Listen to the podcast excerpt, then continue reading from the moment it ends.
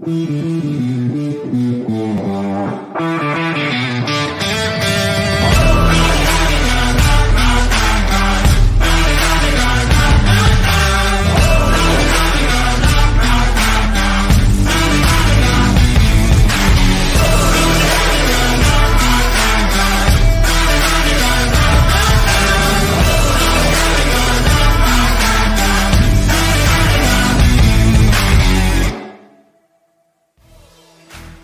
Bienvenidos a la edición más especial de la semana en lo que es NFL Latino TV, la edición más especial del año con el Super Bowl 56 a tan solo unos cuantos días. Vamos a tratar de descifrarlo. Un pareo bastante complicado entre los Cincinnati Bengals y los Ángeles Rams.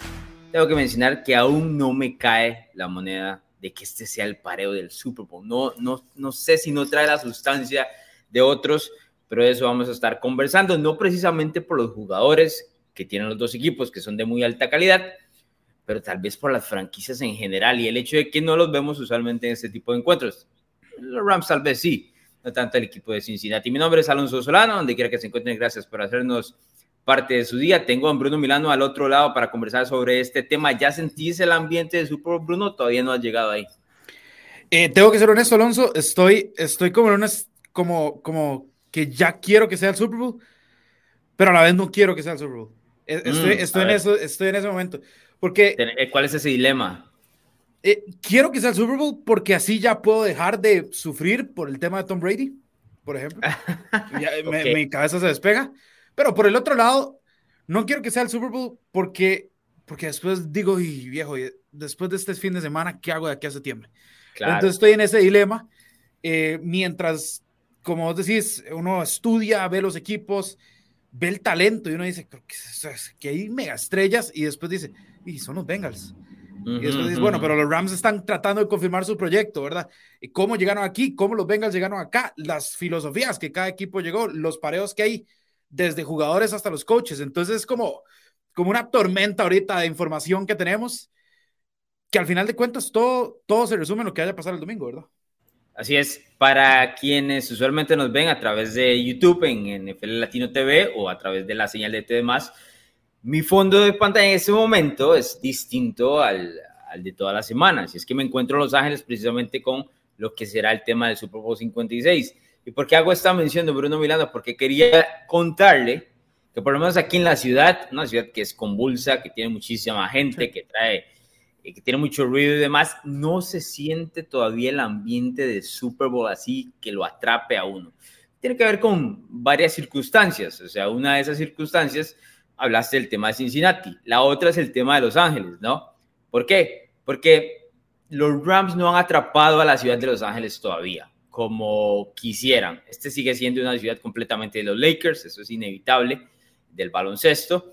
Los Chargers sabemos que les va a costar un poco más, aunque tienen un mariscal de campo eh, relativamente joven que puede atraparlos eh, hacia el futuro, pero los Rams no ha sido ese equipo que pueda conseguir toda esta grandísima afición. Se ven por ahí camisas y demás, pero no hay, eh, no sé, esta gran ni, ni la gran multitud de gente que se ve en otras en otros eventos de Super Bowl, donde ya se ven equipos viajando, especialmente cuando son escuadras de otros lugares que llegan hacia, hacia la ciudad, ¿no? En el caso de Rams, por ser básicamente visitantes dentro de su propia ciudad, este, no, no, no se nota tanto. Y me imagino yo que, ah, bueno, nosotros estamos grabando un miércoles por la noche, para el jueves, viernes ya se van aproximando más los aficionados de los Bengals. Que dicho sea paso, tampoco van a estar los aficionados de Hueso Colorado, como dicen, porque eh, pues el Super Bowl es sumamente caro, ¿verdad?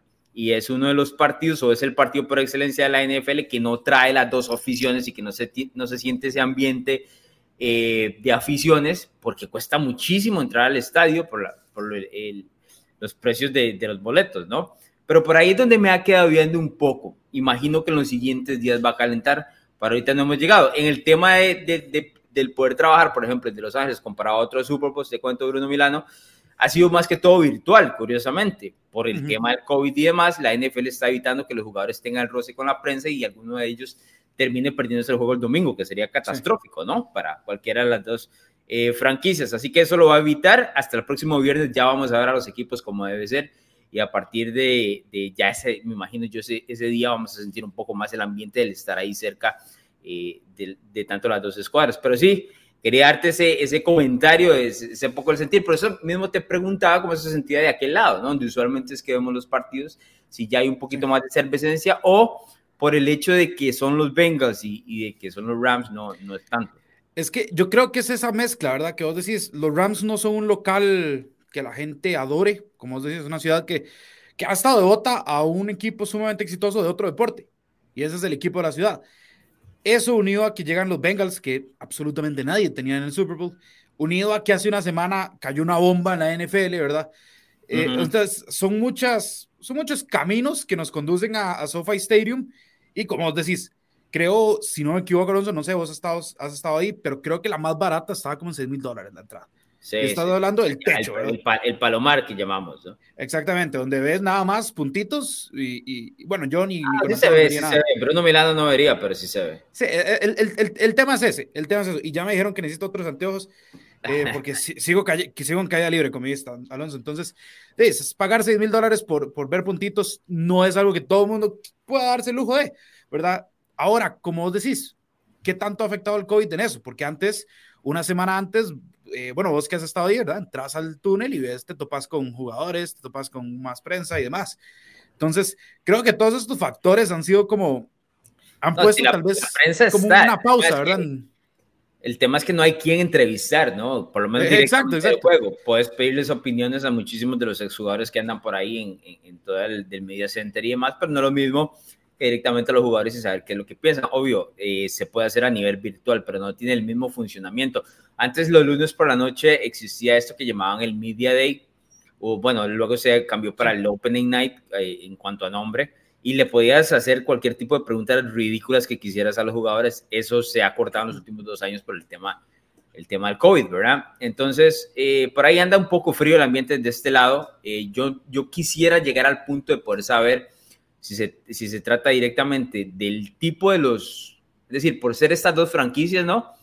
O, eh, no sé, nada más, porque Los Ángeles es una ciudad que tiene muchísimas cosas por ofrecer, además de un partido de fútbol americano, que es el más importante del año y demás, y el que más van a ver a nivel eh, mundial, pero eh, en general es, es, ese detalle. Quería mostrarte esto, don Bruno Milano, que también lo vamos a estar regalando en las redes sociales, directamente en Facebook, en la red social de Facebook de NFL Latino.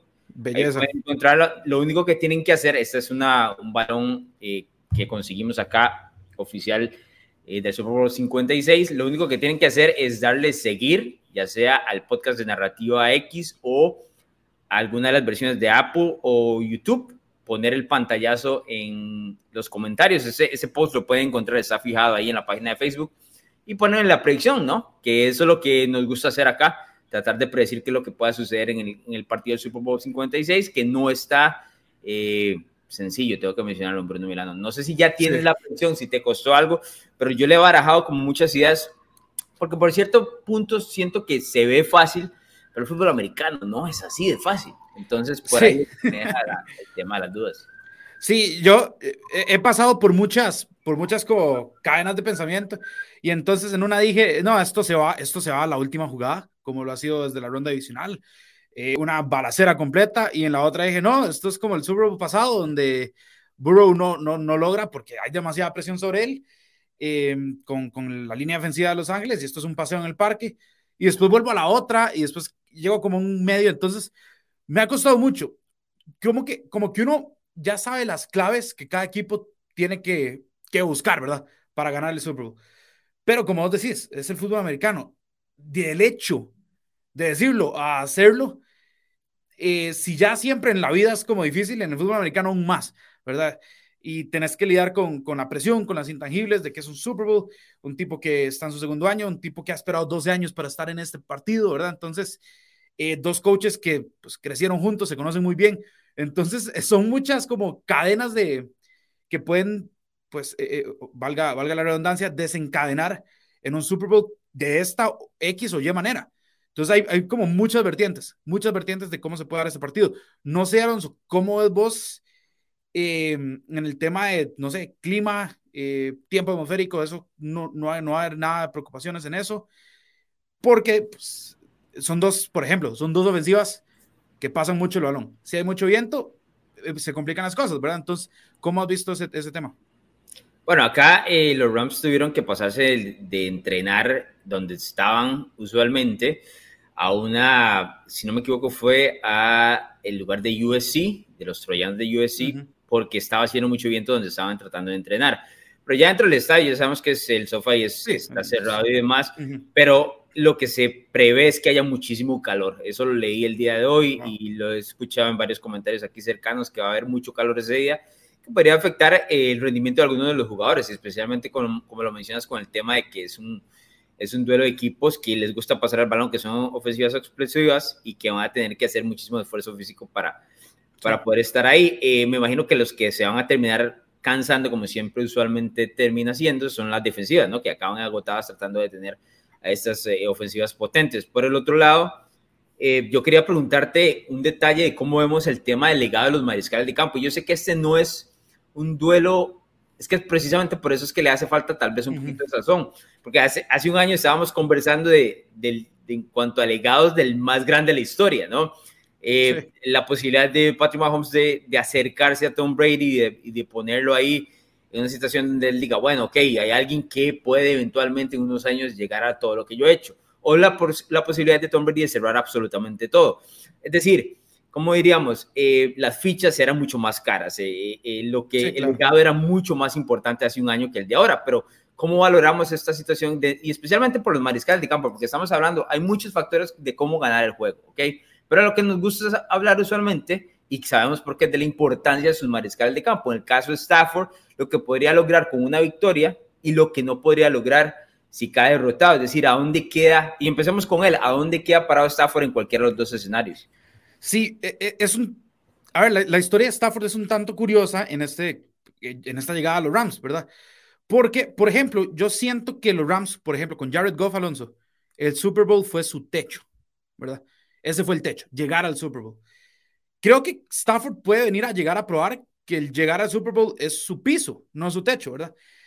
La, la gran narrativa de la carrera de Stafford es, bueno, es que qué gran brazo, qué, qué gran líder, cómo, cómo aguanta golpes, cómo, cómo se echa el equipo al hombro, pero qué lástima que está en un equipo perdedor.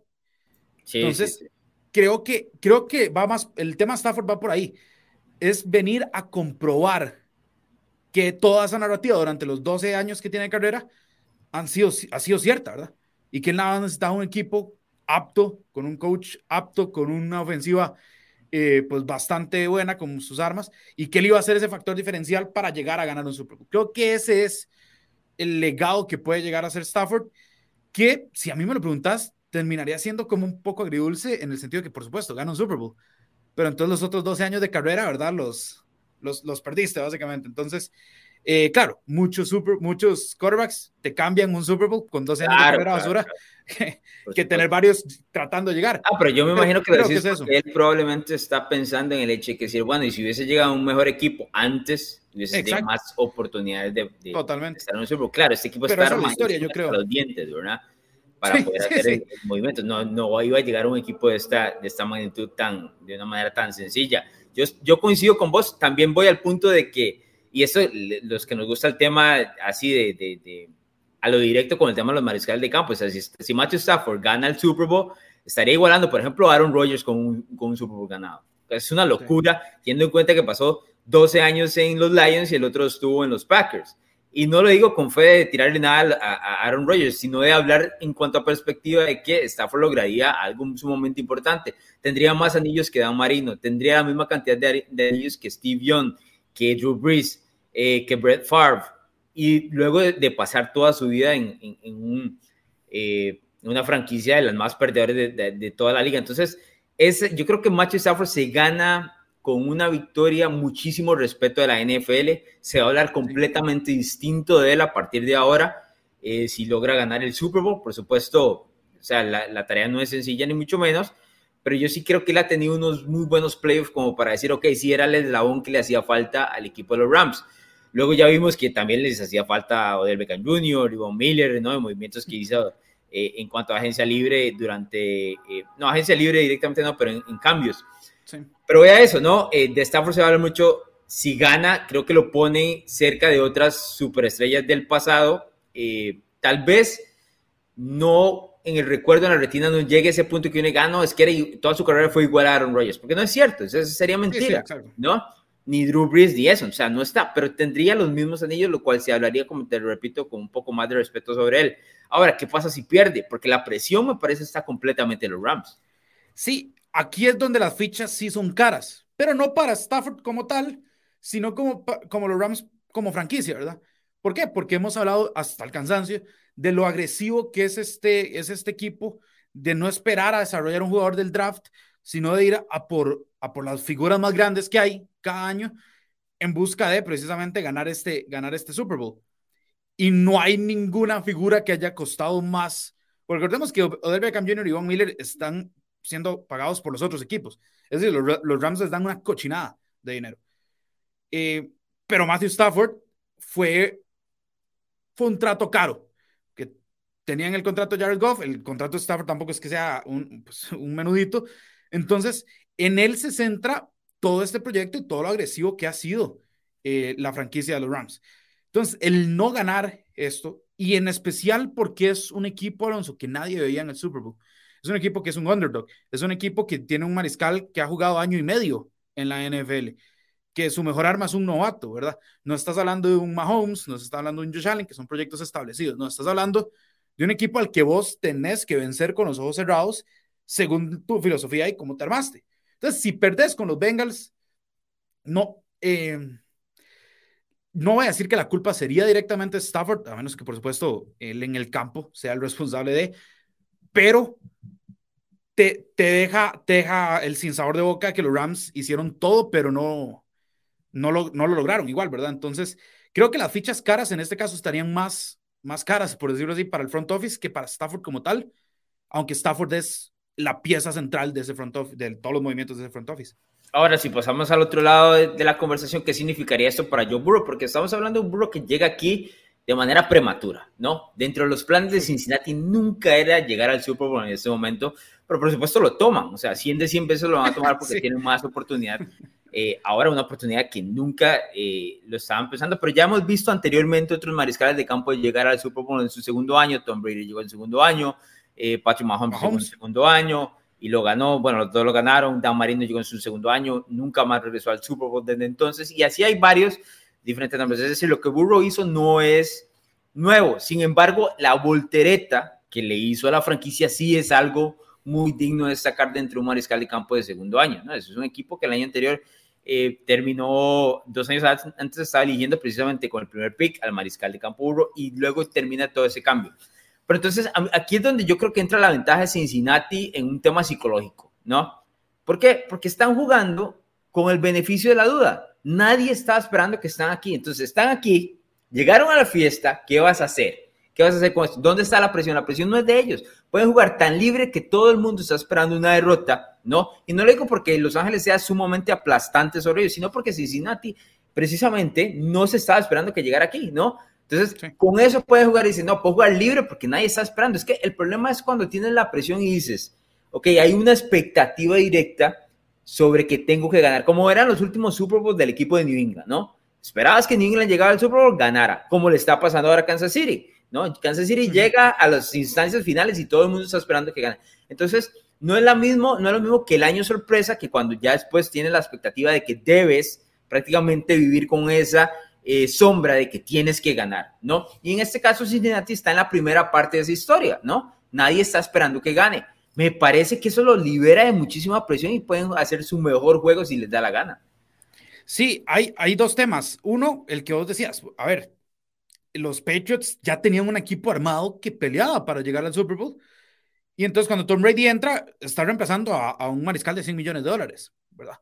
Eh, Patrick Mahomes entra a, dar esa marcha que ocupaba un equipo que ya estaba compitiendo, ya tenía a Tyreek Hill, ya tenía a Travis Kelsey, ya tenía, eh, bueno, en ese entonces Karim Hunt y demás, ¿verdad? Entonces él es el que llega a impulso. Como vos Joe Burrow entra a un equipo que tuvo la quinta selección global, creo, quinta o sexta, ¿verdad? Para elegir a Jamar Chase, la quinta, sí.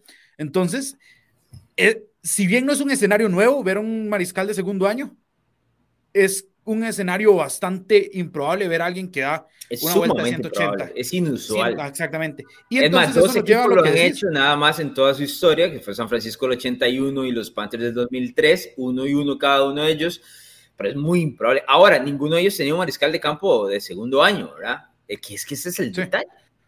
Eh, Aunque sea el primer pick, la expectativa sobre los, las primeras elecciones del draft es más alta de lo que en realidad llega a conseguirse, ¿no? Y creo que Burrow está en un punto donde está cumpliendo de una manera excesiva. Exactamente, y es lo que vos decís. Nadie te espera aquí, nadie ah, pensó por vos, nadie apostó por vos. Ha sido el underdog, ¿verdad? El menos favorecido en todos los partidos de playoffs que has jugado. Estás jugando con dinero de la casa, porque si perdés, igual ya, ya sobrepasaste cualquier expectativa. Mientras que los otros, literal, la expectativa es el Super Bowl y están en casa. Y, y pues hipotecaron todo su futuro en el del draft por, por hacer movimientos para ganar este Super Bowl. Los otros no, como, como vos lo has dicho, están dos años antes, ¿verdad? Sería un, desastre monumental para los Rams no ganar este partido. Sí, ah, sí, sí, sí, absolutamente. Porque después, ¿qué haces? Eh, porque Odell Beckham Jr. ya no se, no se va a quedar con el sueldo de antes. No. Von Miller tampoco. Eh, Stafford cada vez, o sea, no es, un, no es un tipo que tenga 5 o 6 años todavía que uno diga, bueno, va a estar en el prime. Uno, no sabe, porque además Stafford ha tenido lesiones muy fuertes. Entonces, eh, vas viendo todas esas cosas y decís, es, que es ahora o nunca. Porque si ganas ahora, puedes llegar a negociar, como lo hizo Tampa Bay, digamos, para que se queden ciertas figuras importantes y demás. Si perdés, todo siempre está ese, ese, ¿qué podríamos decir? Ese aliciente de haber ganado y, y tratar de repetir, ¿no? Exacto. Solamente los equipos lo buscan. Si perdés, no. Si perdés, no, no existe eso. De hecho, bueno, los que han visto The Man in the Arena, hay, hay un episodio, si es el 3 o el 4, no me equivoco, donde el mismo Bray dice, nosotros sabíamos que este era el último, digamos. Claro. Incluso si ganaban, este es el último porque ya hay que pagar contratos y demás. Es, y es la, parte, la parte ideal de la NFL, ¿verdad? Que no te permite estar ahí, establecer una, una dinastía de, de, de, esta, eh, de esta magnitud. Exacto, pero por el otro lado, Joe Burrow está en contrato novato, Jamar Chase está en contrato novato, eh, T. Higgins está en contrato novato, Trey Hendrickson está atado por los próximos años también. Entonces, si perdés, decís, bueno, tengo el mismo, el, mismo núcleo, le meto línea ofensiva, un par de esquineros tal vez y, y, nos vamos, vamos, vamos a volver a tratar de hacer esto, ¿verdad? Entonces, como, te, como vos decís, dinero de la casa, aquí, o sea, aquí los Cincinnati Bengals no tienen que tener miedo de absolutamente nada y no lo han tenido en toda la postemporada. Mientras que los Rams, yo creo que sí han visto un poco de presión. Cuando los Tampa Bay Buccaneers empiezan a remontarles, los Rams sienten toda esa presión venirse. Tuvieron la dicha de que, por supuesto, eh, Cooper Cup está y Matthew Stafford conectó con ellos y así.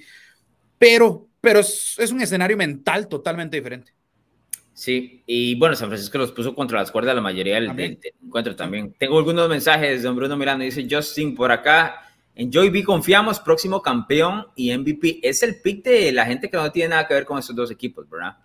Eh, como el, el, destacado para todos, la mayoría va con Cincinnati. Por supuesto, la historia de Cincinnati es absolutamente fantástica. Y, y tiene, a mí me parece que tiene una atracción el, sus jugadores, ¿no? Distinta a otros equipos que, y vamos a ser honestos, que terminan cayendo mal, ¿no? Eh, Cincinnati no tiene eso de, de, su lado. Es un equipo muy agradable con un mariscal de campo que nos fascina a la mayoría. ¿Verdad? De acuerdo. Porque llamar Chase podría ser una fácil por el tipo de talento que tiene y no lo es. Tipo que se calla, trabaja. Joe Burrow es el que te dice que trabajas en silencio. Que, que, claro, por supuesto, tiene sus, sus, lentes Cartier, sus cadenitas de oro, pero trabaja en silencio y lo ves en la cancha. Sí, pero, pero se viste así porque sabe que va a ir a, va a, entregar su actuación magnífica en el, en el estadio, ¿verdad? Entonces, una vez haces eso, pues, o sea, te, te, permite que puedas hacer lo que quieras fuera del campo. Dice Eduardo por acá, Don Alonso, mi pick es Cincinnati 35, Rams 24. Eso haría que gane el underdog y que tuviéramos también. Este, esta es una buena pregunta de Armando. Eh, Bruno dice, Dime. ¿cuál es la historia a seguir de este Super Bowl según ustedes? Saludos desde Monterrey. ¿Cuál dirías que es la historia de, de este Super Bowl para contar? la historia, la historia entrando al Super Bowl creo que es lo que mencionamos de los Rams. La historia dentro del Super Bowl, es decir, en el partido, para mí la historia es un pareo y es un pareo que no es las trincheras, porque sabemos cuál pareo, que es un pareo desfavorable para Cincinnati. Para mí el pareo está en Chase contra Ramsey. Ese es, esa es mi historia. El que gane ese pareo, siento yo que puede volcar totalmente el Super Bowl. Ese lo vas a estar viendo a detalle entonces. Lo, sí, por supuesto. Creo, creo, que, creo que dependiendo de cómo se preste el partido, uno tiene la ventaja sobre el otro. ¿A qué me refiero? Si, si Jalen Ramsey puede ser físico, puede, puede incomodar, ¿verdad? Con, con, la veteranía, con ese, con ese, con, esa personalidad y puede, puede sacar el partido a Chase, creo que los Bengals van a tener un, un partido bastante complicado porque los Bengals tienden a jugar eh, largo con Chase. Ahora, si llamar Chase sale y no es controlado en el release, en el inicio de la ruta, Creo, creo que Jalen Ramsey va a tener muchos problemas con la velocidad de llamar Chase. Ya lo vimos con Mike Evans la semana pasada. Y, y Jalen Ramsey es un tipo que, que cubre muy bien, como por decirlo así, la zona, el momento de, de captura de la recepción. Pero si el tipo no está cerca porque te dejó atrás eh, Chase, ¿verdad? Ahí cambia todo. Sí, estoy de acuerdo. Eh, yo soy un poco más romántico en el tema de las historias, todos saben, a la hora de escribir. Para mí la historia es como eh, puedes llegar al éxito en la NFL de dos maneras completamente distintas, sumamente opuestas. Uno, gastando todos los millones que quieras de la los Rams y el otro siendo prácticamente, eh, no sé, ¿qué podría decir uno? Sin gastar dinero el equipo de Cincinnati en general. Cincinnati gastó poquito en agencia libre, se fue por el tema del draft, obvio, tuvo muchísima suerte a la hora de que le cayera Joe Burrow, siendo con la primera selección, porque eh, no es lo mismo ser la primera selección, por ejemplo, en el 2022 hace dos años, ¿no? Que te iba a quedar un mariscal de campo de estos de eh, que cambia toda la, eh, la, franquicia. Pero yo creo que esa es la historia, cómo la NFL te permite llegar al éxito de maneras distintas y que me parece a mí que es muy distinto a lo que hacen otros deportes, donde usualmente está rodeado el dinero. Aquí tenemos una versión de dinero y una versión baratita, ¿no? pero en las dos tenés que ser sumamente efectivo. Ah, claro, no hay margen de error. Si no, preguntarle a los Cowboys, por ejemplo, ¿verdad? No hay margen de error en ninguna de las dos. Tienen que salir muchas cosas a tu favor. Pero lo que hace un equipo como los Rams, me imagino yo, es a la hora de gastar, eh, ver cómo incrementa sus probabilidades para ganar, ¿verdad? Eso no significa que va a ganar del todo, pero lo que está tratando es de jugar las chances para, para poder ganar. Dice Ariel por acá, Alonso, a principio de temporada había un premio por quien adivinara el Super Bowl 56, me recordás que era así, teníamos una camisa por rifar, pero el que tenga Cincinnati, los Rams, pero se la mando, pero ya ya se la mandó, eso no la vio. ni Los Ángeles. pero ni el papá de Joe Burrow la vio. Eh, Gabriel dice por acá, quiero que ganen los Bengals, pero creo que se los llevan los Rams también. Es otro del sentimiento que le he visto mucho alrededor de este partido. Claudio García por acá dice, es el año del Tigre. Esto lo escuchamos la vez pasada, y nos enviaron el mensaje, eso tiene que ver con el tema de los Bengals. Vamos a ver si se les da, ¿verdad? Porque y estos son los temas curiosos y podemos hablar más adelante en la segunda parte del programa, pero no tiene mucho sentido lógico como Cincinnati está aquí, ¿no? Donde puedas decir, ah, no, es que sí, es, van a ganar por eso y eso y eso. Eh, cuesta mucho, pero, pero eso eh, quiero conversar un poquito más adelante. Eric dice, volvamos al, volviendo al tema de los porcentajes, yo le doy más posibilidad a Burro contra Rams que le daba contra los Chiefs. Qué buena pregunta, eh, o qué buen comentario, qué decir, eh, Bruno, porque habíamos hablado, yo di un 20%, ¿no? sí. Correcto. Sí, fuiste un cruel. Eh, sí, está, está difícil. Em, yo voy a ser sincero, por el pareo, creo que, creo que tiene menos chances ahorita. ¿no? Habíamos dicho 35 en, hace dos semanas. Exacto. Ajá, y contra, y contra los Chiefs yo había dado un 40%, entonces creo, creo que estoy igual. 5% eh, a favor de, en este caso, Lorán, Sí, no, yo voy a decir... Ahorita me vas a salir con un 5% y si ganan los Bengals vas a decir, hey, fue el 5%.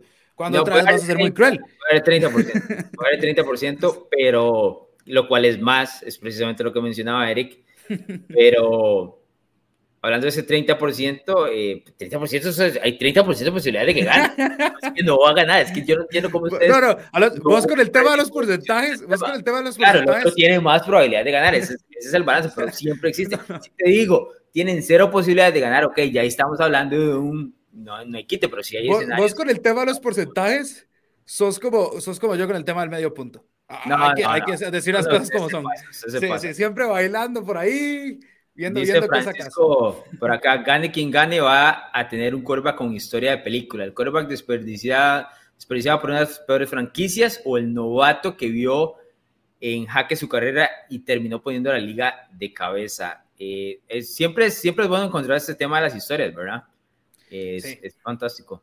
Dice Jesús por acá, Rams versus Chiefs era el Super Bowl soñado para muchos eh, que lo habían elegido, no, llegó. Y hablando de eso, Alonso, hablando de eso. Es el equipo del pueblo, así es, dígame, eh, dígame. ¿Recordás hace un par de episodios, antes de que tuviéramos el Super Bowl, eh, don Sergio Gómez en los comentarios vino aquí a presumirnos que su Super Bowl estaba vivo e inmediatamente después se le cae, ¿verdad?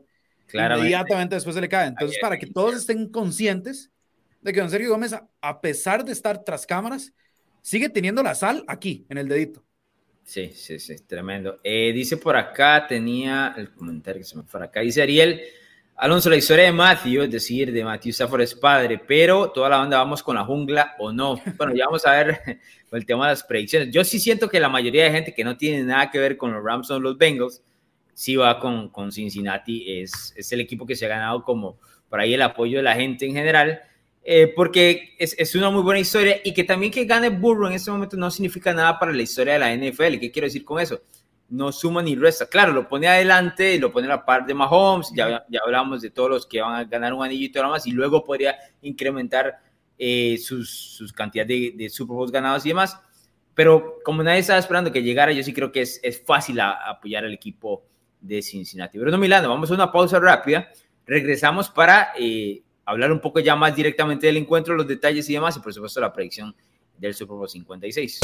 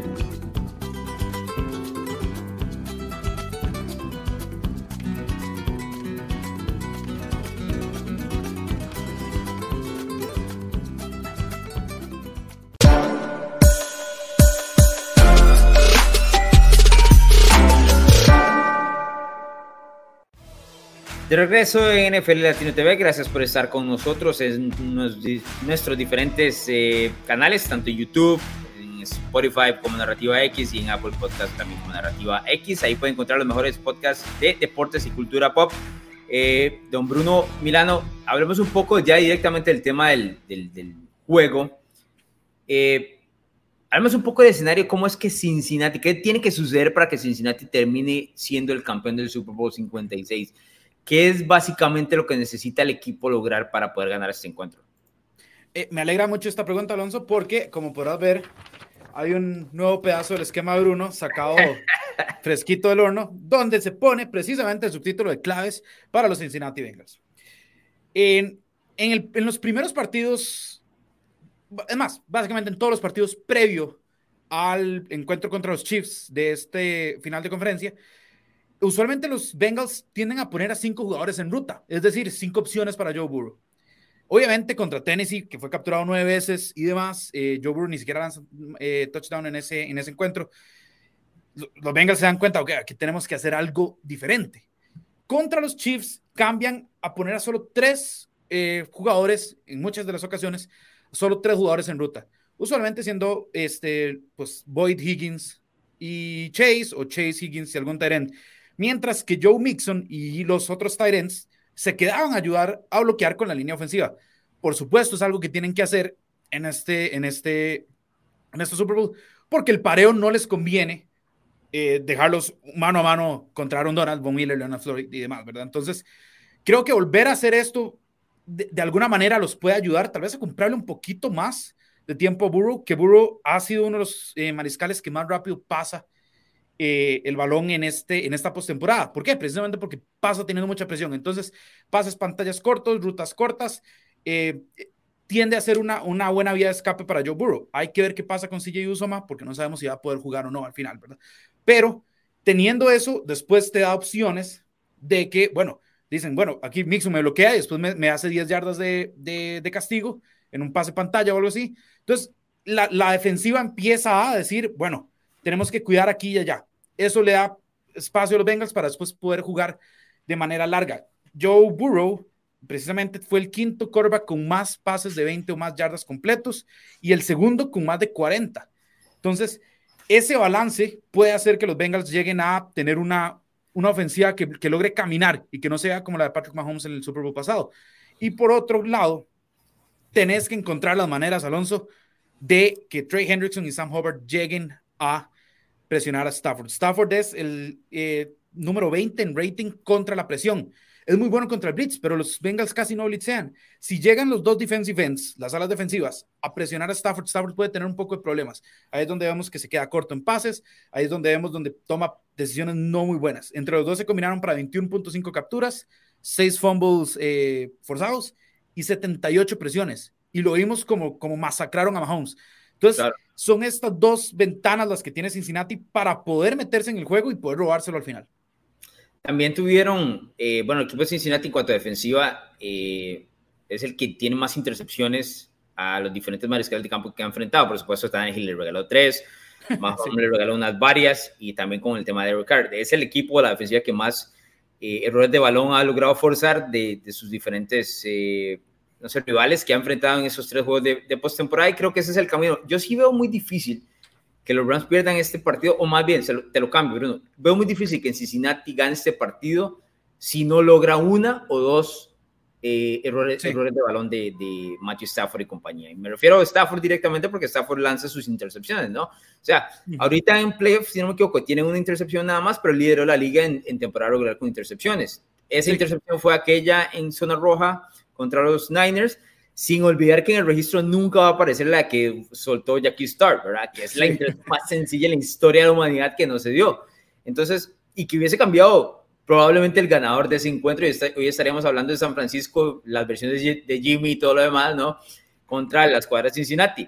Pero yo sí menciono o sí, sí considero que, que si Cincinnati no logra mantener ese perfil en cuanto a defensiva, va a ser muy difícil que ellos ganen.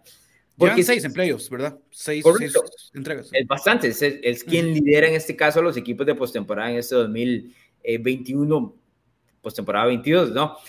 Eh, ¿Por qué te digo eso? Porque me parece que la escuadra de los Bengals en general eh, van a ser detenidos hasta cierto punto, ¿no? Es decir, Joe Burrow va a tener complicaciones a la hora de la presión, por más que Zach Taylor eh, logre ajustar la línea ofensiva y demás, porque si claramente hemos pasado dos semanas hablando de la línea ofensiva de Cincinnati, o sea, sería demasiado mal entrenador, en este caso Taylor, a la hora de, no ajustar cuando es el pareo más obvio que tiene en contra, ¿no? Pero más y más allá de eso, yo sí creo que hace ahí una diferencia de talento entre, las, entre la línea ofensiva de los Bengals y la línea defensiva de los Rams, que va a terminar ganando los Rams en un pareo, con que los Rams ganen, por ejemplo, si hay 10 de estos pareos, que son muchos más, ¿no?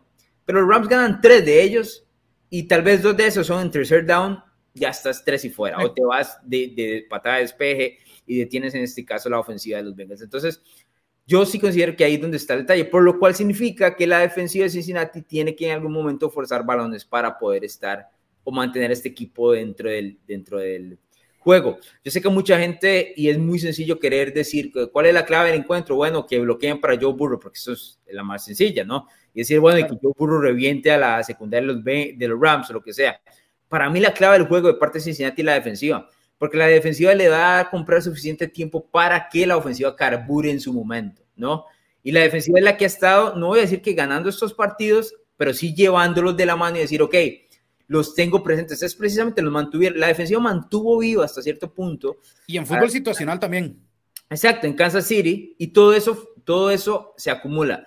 Yo lo voy a repetir y no quiero faltar respeto a los Bengals porque si terminan ganando el Super Bowl 56, uno va a quedar mal con esto que, que termina diciendo. Pero a mí me parece uno de los equipos que más rebote han dado para poder llegar aquí. ¿Por qué? Porque en la NFL puedes perder todos los partidos. Es decir, siempre hay un rebote de uno o del otro lado que significa que, ok, este rebote me salió bien y gano este partido. O este rebote me salió mal y pierdo este partido. Lo hemos visto durante grandísima cantidad, inclusive en Super Bowls, ¿no? Pero ¿a qué me refiero con esto? Que Cincinnati pudo haber perdido fácilmente el partido contra Tennessee. Fácil, fácilmente lo pudo haber perdido. Debió haber perdido contra Kansas City. Y los Raiders lo tuvieron en cuatro, tres oportunidades en primero y gol para empatarles el encuentro. Es decir, no es un equipo que ha ganado en lo absoluto con soltura. Por supuesto, eso va de la mano con que no han sido favoritos en ningún momento, ¿no? Entonces van ahí como de rebote, pero siguen ganando. Es decir, yo te voy a decir algo, Bruno Milano, si los Bengals terminan ganando el Super Bowl 56, esta va a ser una historia que va a ser muy complicada de, decir, ¿no? De, poder expresar, de poder explicar en general, en retrospectiva, cuando dices, pero ¿cómo ganaron el Super Bowl Cincinnati Bengals? Yo estuve regresando en los últimos 20 y resto de años, digamos, por ejemplo, 22 años en este siglo con los, con los ganadores de Super Bowl y los equipos que han llegado hasta el gran juego. Equipos como Arizona en el 2008 era uno complicadísimo de encontrar explicación cómo llegaron ahí, pero Larry Fitzgerald se encendió de tal manera que los llegó hasta ese punto, termina perdiendo el Super Bowl contra Pittsburgh. Equipo como Carolina, ¿no? Equipo sube y baja en el 2003, ya te lo mencioné, uno de los equipos que le dio vuelta como Cincinnati este año. Jake Delhomme era una, máquina de cometer errores de balón eh, como mariscal de campo, y eventualmente se enciende al final del año y llega al Super Bowl y pone a New England en una situación complicada, eventualmente los Patriots ganan. Y el mismo equipo de New England del 2001, el que gana ese Super Bowl contra el equipo de los Rams, es un equipo que en ese momento entró al Super Bowl desfavorecido por 14 puntos. O sea, un equipo que no, mucha gente decía, pero ¿cómo es que están aquí? Claro, en retrospectiva, ves la calidad de jugadores que tenía, que en ese momento eran nadie, y luego dice, ah, no, sí tiene sentido. Yo creo que Cincinnati tal vez pueda, se pueda contar esta historia en unos cinco años, y dice, ah, no, es que Joe Burrow, ¿te acuerdas? No, Joe Burrow, no porque Joe Burrow está, la gente lo reconoce como un grandísimo mariscal de campo y probablemente el futuro de la NFL y todo lo que quieras y demás, ¿verdad? Pero vuelvo a repetir, llegó de manera prematura aquí. Entonces, si gana, eventualmente tiene la posibilidad de volver a ganar y entonces vas a decir, ah, no, si es que aquel Joe Burrow venía con, con todo. Es difícil de expresar en ese momento, especialmente porque de Cincinnati, repito, no se esperaba nada. Yo sí creo que el camino para los Bengals, claramente, repito, es proteger a Burrow, pero es en especial la defensiva forzar el red de balón. Y sé, hombre, mirando que si lo podemos hablar, eso es un cliché de todos los juegos. Sí, pero además, pero, pero, cierto como hoy. Sí, y pero, eh, por, eso, por, eso, es que tanta gente ve NFL Latino, Alonso, porque nosotros no le damos el camino, sino que damos la vía exacta. Y es la vía del tackle derecho. Porque, si ustedes ven, si ustedes meten a Pro Football Focus y a todas estas eh, páginas que rankean y demás jugadores, la línea ofensiva de los Rams siempre va a estar muy arriba. Y tiene, tiene su razón de ser, ¿verdad? Protegen muy bien a Stafford y demás. Excepto porque el tackle derecho, Rob Havenstein, Havenstein eh, está bien, está bien. Eh, sí, permite, permite capturas. Permite, o sea, no es, un, no es una pared. Del otro lado tenemos eh, el legendario, ¿verdad? Whitworth. Y viene todo, y viene toda la pared aquí, viene la muralla. Y el ladrillo que está suelto es el tackle derecho. Y esa es la zona por donde precisamente pueden hacer mucho daño. ¿Por qué? Porque las alas defensivas de los Bengals son muy buenas, ya los hemos, hemos hablado. Pero porque además, eh, en este caso creo que es Sam Hubbard el, que entraría por ahí, es un tipo sumamente inteligente, Alonso. Es un tipo que sabe leer. No sé si recordás la jugada donde ocasionó un fumble de Mahomes. El, la jugada sale, Mahomes recibe el balón. Sam Hubbard, en lugar de presionar de un solo, Dice, no, aquí el tipo me puede hacer un pase por arriba, me voy a cobertura. En el momento en que la jugada se, se abre, luego explota. Hobart explota, es rapidísimo. Y Mahomes, que lo debería tener casi que enfrente, ni siquiera lo ve.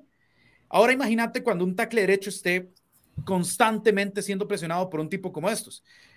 No sabes si tienes que bloquearlo porque se te va para atrás, entonces quedas, quedas vacío, te quedas fuera de posición, te puede ganar el, en, en, el edge por, por, por, la, pues, por el lado externo, ¿verdad? Te puede hacer un movimiento de, cara interna. Entonces, si bien hablamos mucho de que los Rams pueden masacrar a Joe Burrow, mucho ojo con el tackle derecho de los Rams, que puede ser el ladrillo suelto que, como en el Jenga, ¿verdad? Se traiga abajo la torre, que se traiga abajo la torre. Entonces, yo concuerdo con vos, sin, sin defensiva, los Bengals no ganan este encuentro. ¿Por qué? Porque la ofensiva no va a estar cómoda, ¿verdad? Te, pongo un escenario así eh, extraño. Si tuvieras que escoger, ¿qué te sorprendería más? Un partido donde Joe Burrow es capturado menos, en una, menos de dos ocasiones, dos o menos, ¿no? o un partido donde Matthew Stafford comete dos intercepciones. ¿Cuál te sorprendería más? No, me, sorprendería, me sorprendería muchísimo que a Burrow lo capturen menos de dos veces. Sí. O sea, Aaron Donald por sí solo puede llegar a tener dos capturas. En las dos primeras jugadas, digamos. Exactamente. Excesivamente el tema, el pareo. Ajá, sí. El tema es que Joe Burrow ha estado así todo el año y aún así ha logrado llegar hasta aquí. Mientras que cada vez que Stafford tiene dos intercepciones o, o lanza intercepciones o comete errores, el equipo baja. Te había dicho hace unas semanas, ahora actualizado el dato, son los Rams van 11 y 0 cuando Stafford lanza más, eh, cuando tienen un rating de, pasador de más de 100. Cuando no tienen eso, es donde vienen todas las derrotas de los Rams, ¿verdad? Entonces, es, es más, y te tengo otro dato, Alonso. Van 8 y 0 cuando Cooper Cup tiene 125 yardas o más. Es el número mágico de Cooper Cup, que es una cosa absurda, ¿verdad? Porque son 125 yardas. Cuando tienen menos, eh, los Rams, los Rams van 7 y 5, menos de 125 yardas. Ese es el número mágico de Cooper Cup. Si te hace 125 más, hasta ahí llegaste. Si lo logras minimizar un poco, que no es, no es precisamente controlarlo, sino evitar que te explote en la cara. Ahí es donde... que eh, Tampa y San Francisco hicieron, claramente es muy fácil decirlo después, pero está, es tan obvio que hicieron un tan mal trabajo contra Cooper Cup. pero los Bengals hicieron uno muy bueno contra Tyreek Hill, ¿verdad? Entonces...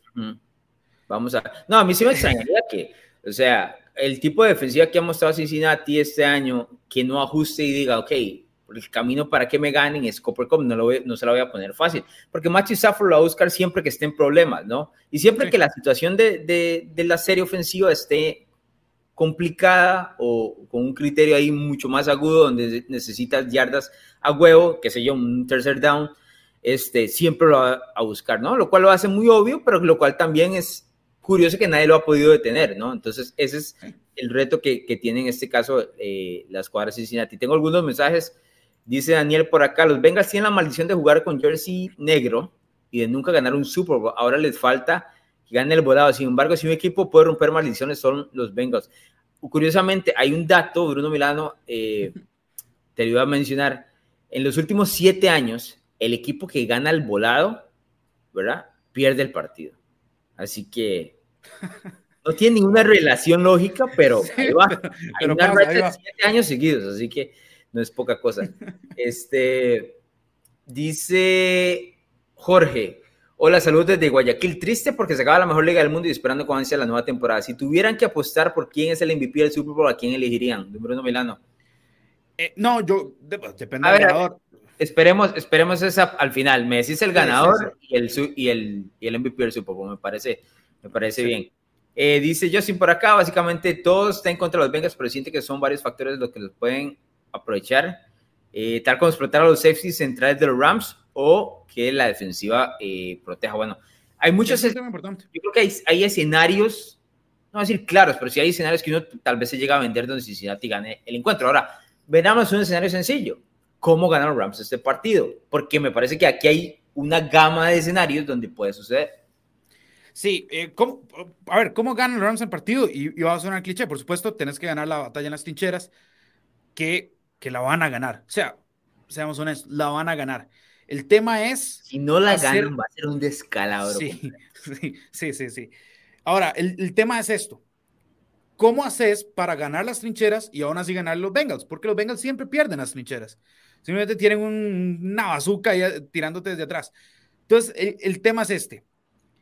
Jalen Ramsey, vos confías, si sos de los Rams, vos confías en que Jalen Ramsey va a poder eh, anular a llamar Chase, ¿verdad?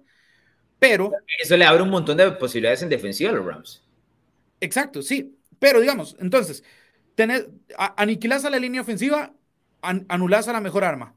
Lo que tenés que hacer es simplemente tener un escudo antibalas para que los T. Higgins, los Tyler Boyd no te, no te maten.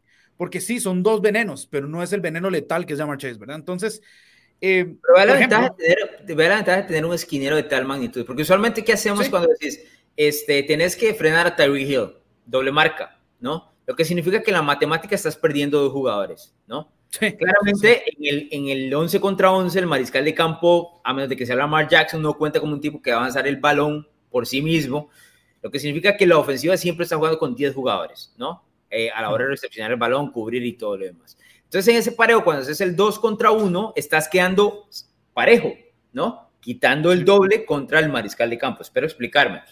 Este, ahora, cuando tienes un tipo como Jalen Ramsey, ganas ese extra jugador, porque Ramsey puede ir directamente contra Jamar Chase, y entonces dices, ok, puedo ponerle dos a T. Higgins, o a Tyler Boyd, o a quien sea, o un escenario donde puedo eh, mandar uno más para presionar a Joe Burrow. O sea, se abre una gama de posibilidades dentro del costado defensivo eh, que puede utilizar, por supuesto, eh, Raheem Morris, que es el coordinador defensivo de los Rams, para evitar que los de los Bengals le hagan daño. Yo creo que esa es la ventaja de tener un tipo como Jalen Ramsey. Ahora, y esto es importante, Jalen Ramsey es quemable, ¿verdad? Claro. Está claramente expuesto por aquel touchdown de Mike Evans con Tom Brady, pero también el año pasado contra los Packers, eh, Davante Adams lo mandó, eh, le pegó un par de bailes y le anotó un touchdown encima y todo lo demás y los Packers eliminaron a los Rams. Es decir, se puede pasar sobre el tipo, no es como Richard Sherman, ¿no? que en algún momento se cae y se cae de ese lado y siempre. Ramsey es vencible. Ojo, lo vence una de 10 veces, no lo vas a vencer todo el partido, pero ahí te jugar los chances, ¿no? Sí, el, el, tema con Ramsey es ese. Yo creo que, yo creo que Ramsey tiene que, tiene que evitar que llamar Chase haga rutas largas donde, donde la velocidad de Chase pueda ser ese factor. A mí, me, me, llama la atención lo que dijiste al principio y es un buen punto. Es decir, si te gana el primer release, ¿no? El cambio, el primer cambio de, de velocidad, ahí es complicado para Ramsey eh, poder atraparlo, ¿no? Eh, si es un balón uno a uno arriba, sí tiene la, la posibilidad de, de Ese es el tema. Aunque y, Chase y Cincinnati hace mucho eso, ¿verdad? Sí, Chase es muy bueno en el 1-1 también. Sí, sí, pero ahí literal creo que sí es una moneda al aire. El problema es que si te la gana, eh, si ese volado, ¿verdad? De pase. Claro. Lo gana, lo gana Ramsey con una intercepción, cambia todo el momentum del partido, ¿verdad? Es, es, es mucho más pesado. Eh, te quiero dar un dato, Alonso, que precisamente viene a esto que, que, que decimos. Hay una, los que han visto la NFL tiene una cosa que se llama Next Gen Stats, ¿verdad? Estadísticas como más avanzadas. Hay un rubro que se llama porcentaje de agresividad. Básicamente calcula el porcentaje de pases que un quarterback manda en situaciones donde la defensa o el defensor está a una yarda o menos del eventual receptor, ¿verdad? Ya sea recepción o, o... Exactamente. Entonces, una yarda o menos es, es, el porcentaje de agresividad. Joe Burrow es el segundo en, este, en, en la NFL en esta rúbrica. 10, casi el 20% de los pases que ha lanzado Joe Burrow entran en esta categoría. ¿Por qué? Porque muchos son, bueno, ¿dónde está Llamar? Después el claro. tipo me la baja. Con Ramsey no sé si puedes darte ese lujo, porque como dije, Ramsey no tiene que ganarlas todas, pero con que gane una, gane dos. Sí, que te pesca una. Eh, no, bueno, es un problema. no puede cometer errores, ¿verdad? No puede darse ese lujo. Por eso ah, no, Cincinnati tiene que jugar el partido perfecto. Digamos, eh, un, un, algo como lo de Jackie Guitar no puede suceder. No, silicón no, en, los, en, los, guantes. Aparte, las posibilidades que tienes y no cometer errores. O, obvio, el equipo de Cincinnati nos ha mostrado que no es una escuadra conservadora y que Joe Burrow no es conservador a la hora. Tampoco tiene miedo, esa es la otra parte. El tema, es, es, que en el tema de la confianza, yo sí, yo sí creo que hay una diferencia entre lo que pueda hacer la presión sobre Matthew Stafford. Ninguno de los dos mariscales de campo ha estado en un escenario similar, no, ninguno. Pero Burrow tiene, diferencia Stafford, eh, lo que habíamos hablado la vez anterior, eh, ¿qué podríamos decir? Menos eh, parchones a nivel de, de, de, carrera, es decir, menos historias en contra. Claro, Stafford no tiene ninguna o muy pocas de esas en playoff como para uno decir eh, que tiene que sacarse de fantasmas, sí. fantasmas, no existe tal cosa. Pero Burrow es, está nuevo, es nuevito en esto. No ha perdido un solo juego de playoff en su carrera desde que está en la universidad. Es un tipo que ha ganado todos los que se le ha puesto encima y que me imagino va a pensar que el domingo es precisamente el mismo escenario, ¿no? O sea, me toca ir a ganar contra este contra Rams o con quien sea que tenga enfrente y voy y lo intento y, y, y lo logro porque es lo que ha hecho. Entonces yo creo que eso sí es lo que le favorece. Con Stafford podría existir tal, no tanto los fantasmas, pero sino la duda de que tal vez el tipo no piense que pertenece a la hora de estar ahí, porque nunca ha estado, ¿no? Y eso, eso es, Esa es una. Sí. Esa es una, y la otra es que él puede decir, este va a ser mi único chance, ¿verdad? Uh -huh. Porque eso tiene que estar en la cabeza de Stafford. Como, he esperado 12 años, este puede que sea mi único Super Bowl. Y eso, por supuesto, es una motivación, pero a la vez es una presión que te pones encima que pesa un montón, ¿verdad? A mí sí me llama la atención que mariscales de campo, como en el caso de Joe Burrow, como en su, en su segundo año Tom Brady, Patrick Mahomes, ellos no lo piensan porque están viviendo el momento, ellos solo van, ¿no? Sí. Este, no existe esa madurez como para decir, ok, el, escenario no es tan grande porque no, los, no están viendo el escenario, solo están No lo dimensionan, sí, ellos van con la inercia. Solo van. Y eso les favorece porque no hay presión añadida. Pero cuando te sentás un poquito a hacer ese argumento de decir, este, lo que significa esto para mi carrera, y bien mencionabas en el caso Stafford, lo que puede significar eh, todo esto, eh, siendo tal vez esta su única oportunidad, no sabemos si va a regresar o no, pero siendo esta la primera y probablemente la única, tiene que tomarlo sí así. Entonces ahí esa presión yo creo que le puede, le, le puede favorecer en este caso a la escuadra de Cincinnati. Tenemos en un par de minutos don Bruno Milano, pronóstico y MVP del Super Bowl. Ah. Bueno, un segundo, vamos a leer unos mensajes y vamos con el pronóstico nada más para hacerlo. Dice Francisco por acá. A veces lo obvio es lo más difícil de hacer. Ejemplo, era obvio que presionar a Brady era la clave para detenerlo, pero era muy difícil de lograr. Tiene razón Francisco, lo que pasa es que Joe Burrow, a diferencia de Tom Brady, se deja mucho el balón en la mano, tratando de que se desarrollen jugadas largas y ahí es donde lo captura. Eh, aunque estoy de acuerdo con el, punto inicial que mencionaba. Eh, Eduardo dice por acá, Cincinnati lo va a dar todo en el Super Bowl porque no tienen nada que perder.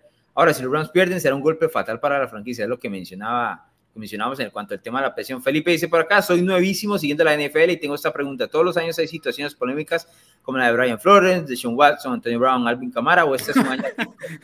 Eh, Felipe, todos, absolutamente todos los años sale algo. Todos. Sí, todos. Lo que pasa es que este salieron muchos, ¿verdad? Pero, todos los años. Sale. Y múltiples. Eh, dice Daniel, siento que eh, se puede poner más nervioso McPherson y Matt Gay que Burrow y Stafford, los pateadores. Yo a McPherson no le tengo ningún ni un porcentaje que se ponga nervioso.